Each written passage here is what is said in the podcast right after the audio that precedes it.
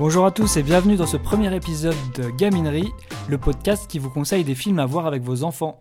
Aujourd'hui, Noël oblige, je vais vous parler de Wish. Wish, c'est le nouveau Disney, qui, comme tous les ans, sort son nouveau dessin animé de Noël. Allez hop, c'est parti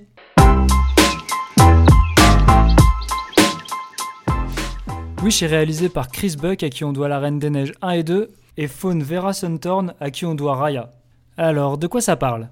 C'est l'histoire d'Asha, une jeune fille de 17 ans qui vit à Rosa, un royaume où tous les souhaits peuvent s'exaucer. Seulement, c'est le roi Magnifico qui décide quel vœu sera exaucé. Asha va donc décider de se rebeller contre ce système injuste. Je vais tuer le suspense tout de suite. Wish ne fait pas partie des meilleurs Disney. Par contre, c'est pas si honteux que ça.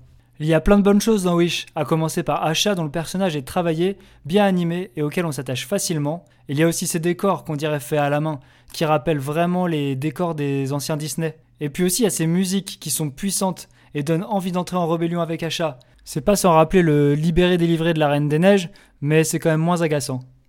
Et puis il les choses moins bonnes, comme par exemple cette galerie de personnages secondaires, vraiment ratés.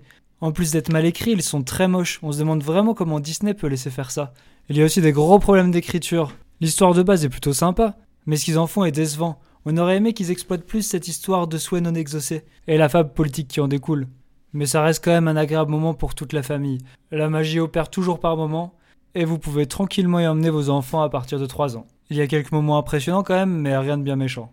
Et voilà, c'est fini pour ce premier épisode.